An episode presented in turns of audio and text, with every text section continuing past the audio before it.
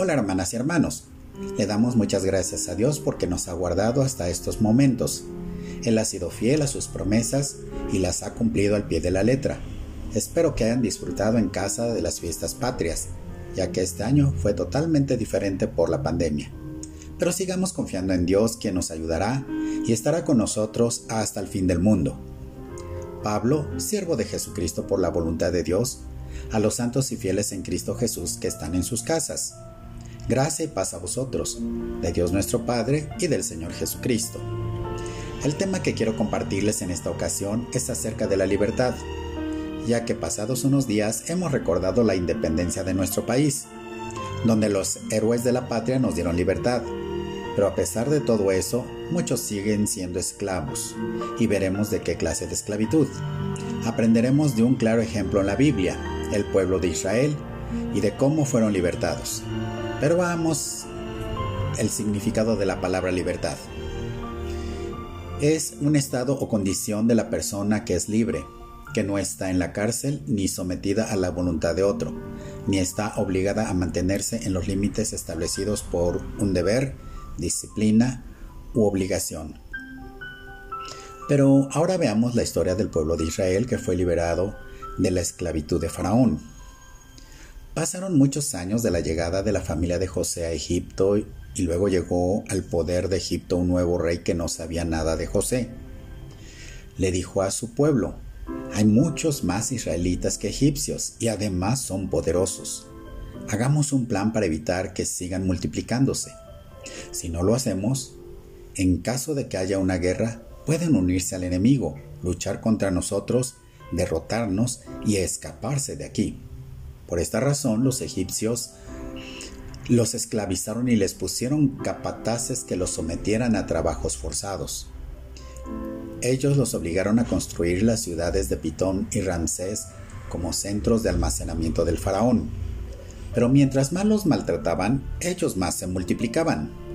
Entonces a los egipcios les empezó a dar miedo el pueblo de Israel, por lo cual obligaron a los israelitas a que fueran sus esclavos y a que trabajaran muy duro.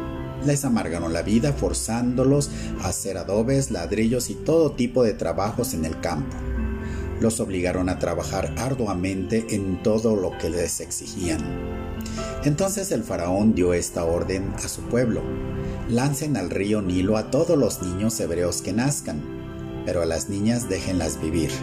Éxodo 10, 1 del 8 al 14 y versículo 22. Esta es la época donde nace Moisés y tuvo que ser escondido puesto en una cesta y llevado al río Nilo, donde fue encontrado y adoptado por la hija de Faraón, donde creció y fue instruido en la ciencia de los egipcios. Cuando Moisés creció, quiso liberar a su pueblo por su propia mano, matando a un capataz egipcio, por lo que tuvo que huir de la ira de Faraón, y se fue a vivir a Madián, donde Dios se le apareció después de 40 años después de cuidar ovejas en el desierto, y le dijo que regresara a Egipto porque Dios había escuchado el clamor de su pueblo y lo iba a liberar con mano poderosa.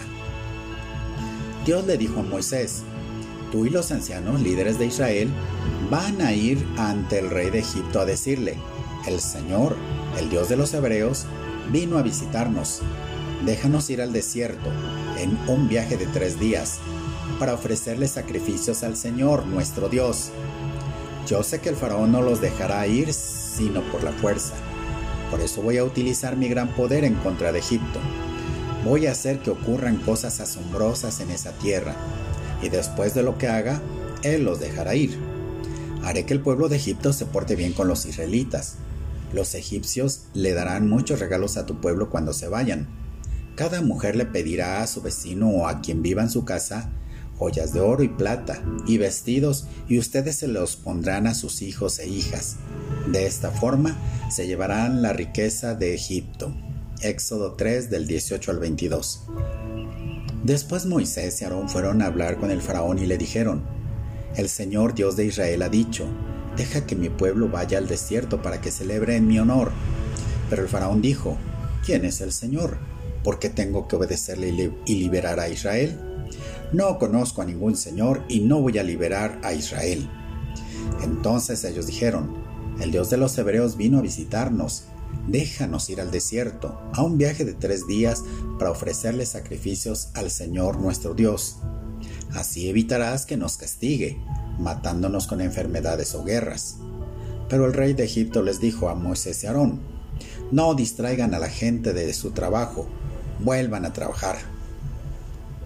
El faraón en su terquedad no dejaba ir al pueblo de Israel, por lo que Dios envió diez plagas que arruinaron el país de Egipto, y después de la muerte de los primogénitos, el faraón mandó llamar a Moisés y Aarón esa noche y les dijo, Levántense y apártense de mi pueblo, ustedes los israelitas, vayan, adoren al Señor, tal como dijeron, llévense sus ovejas y su ganado, tal como dijeron, váyanse y rueguen por mí. Los egipcios los apuraban para que se fueran porque pensaban, si no se van, todos vamos a morir. Los israelitas no tuvieron tiempo ni de echarle levadura al pan. Se amarraron con la ropa sus ollas sobre los hombros. Los israelitas hicieron exactamente lo que Moisés les dijo. Les pidieron joyas de oro y plata a los egipcios. El Señor hizo que los egipcios fueran generosos con los israelitas. Entonces los egipcios le dieron a los israelitas lo que ellos les pidieron. Así los israelitas se llevaron las riquezas de los egipcios. Los israelitas viajaron desde Ramsés hasta Sucot. Había aproximadamente 600.000 hombres de a pie, sin contar los niños. Con ellos fue un gran número de gente de otras razas, además de un gran rebaño de ovejas y de vacas. Como no había tenido tiempo para preparar comida porque los egipcios los habían echado, prepararon tortas sin levadura con la masa que se habían llevado de Egipto.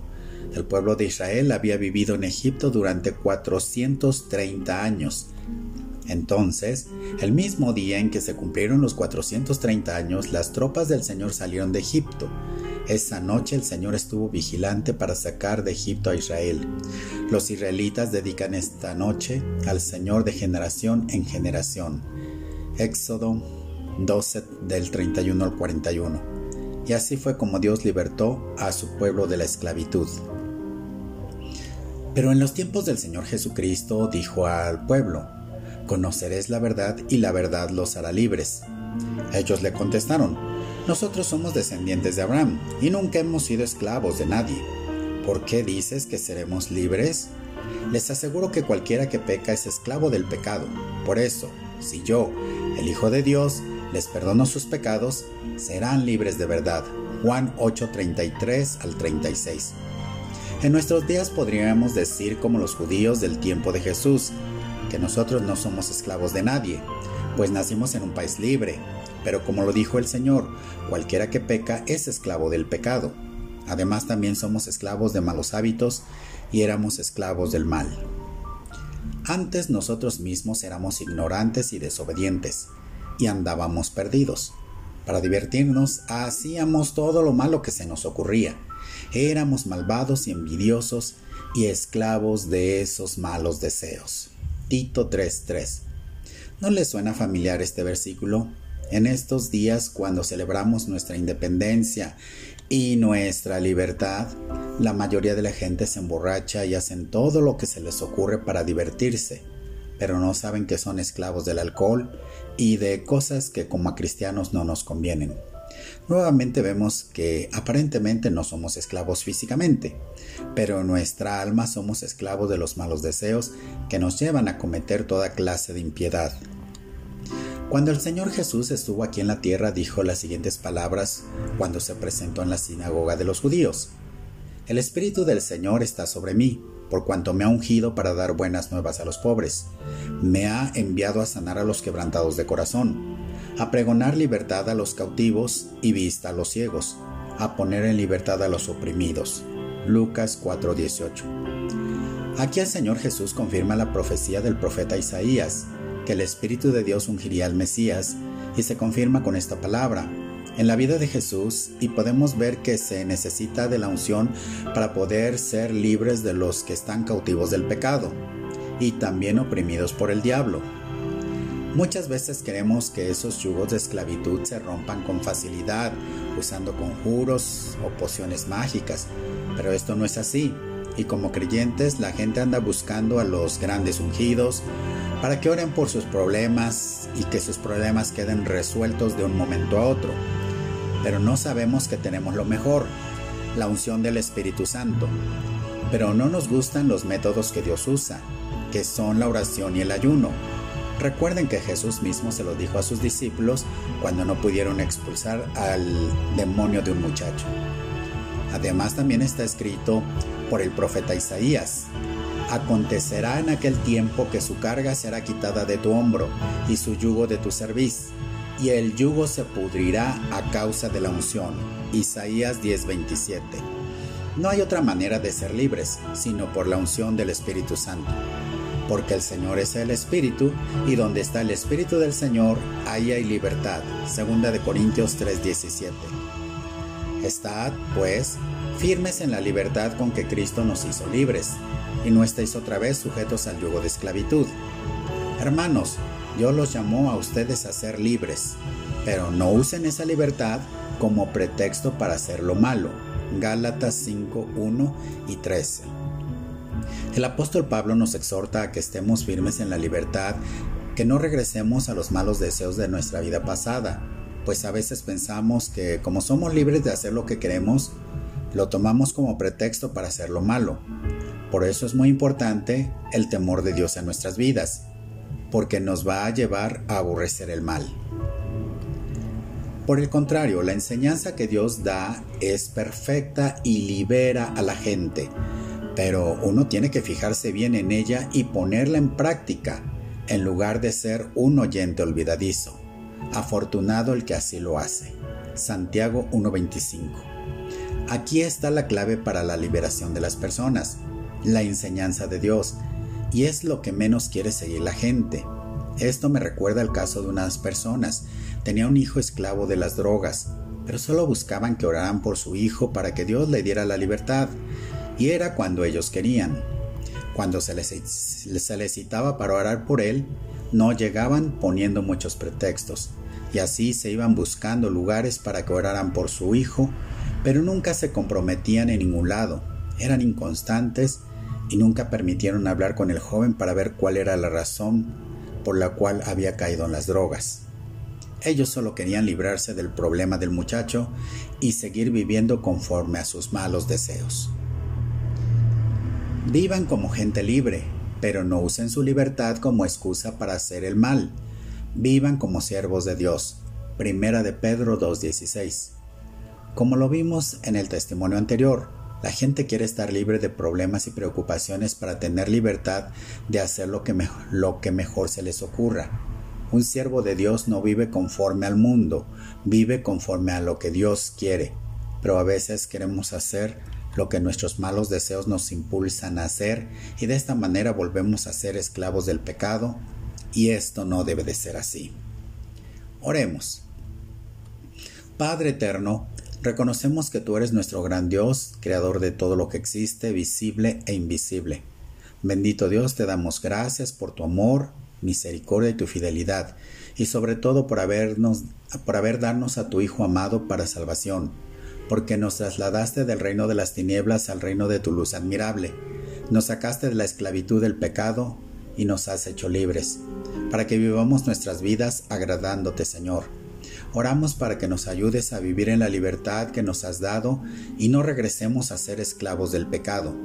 Te lo pedimos en el nombre de tu Hijo amado, nuestro Señor y Salvador Jesucristo. Amén. El Señor te bendiga y te guarde. El Señor te mire con agrado y te extienda su amor. El Señor te muestre su favor y te conceda la paz. Dios los bendiga grandemente y nos vemos hasta la próxima.